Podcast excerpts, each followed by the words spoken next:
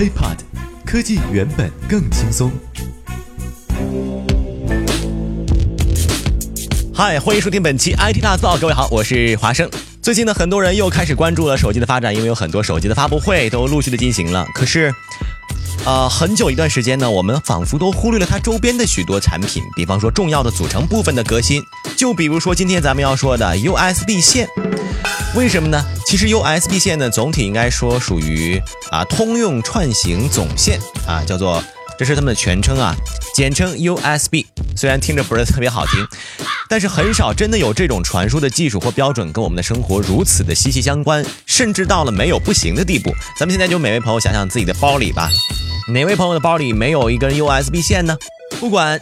这根线呢是多么的渺小和不值钱，但是它的作用确实是在如今的生活当中无法被小视的。比如说这个数据传输、供电呢都需要靠它，而且呢发展至今，传输的速度和电流的负荷值也是在不断的增加。那么我们今天要说的数据线或者说是 USB 线的最新形态呢，应该就是 Type C，就是那个啊正反都可以插的那个。在新的 MacBook 当中，我们之前熟悉的小白迭代之后呢。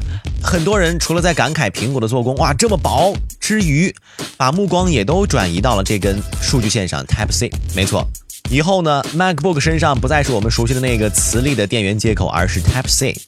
各种各样的接口，可能大家都迷了啊。这个为啥偏偏就 Type C 火了呢？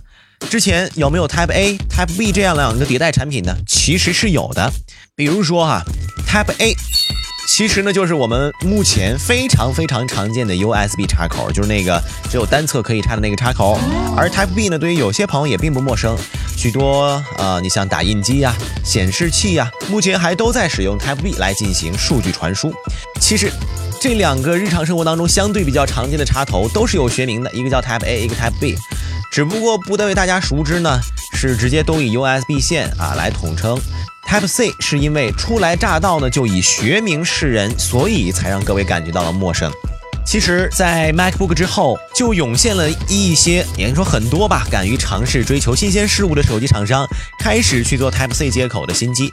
比如说啊，乐视、一加、诺基亚等等。相信呢，关注过发布会的各位都发现啊，经常什么 Type C 会和 USB 3.0扯上关系。在这里呢，华生也要给各位说明一下啊。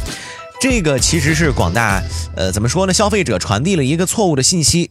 简单来说，USB 3.0只是一个行业标准，咱们可以理解为是目前 USB 3.0标准的一个修订号，只是一个技术的标准，而不是物理值。所以说，大家不要错意说认为这个 Type C 的接口呢就是拥有着 Type USB 3.0传输速率的，因为呢目前。咱们刚才提过的，像乐视一加呢，都支持 Type C 接口，手机依然是 USB 二点零的这个传输标准。只有最新发布的应该是那个呃 ZUK Z 一这款手机呢，用的是 USB 三点零的传输标准。所以说大家以后也不要混淆啊，Type C 和 USB 三点一这个传输速度没有什么直接关系。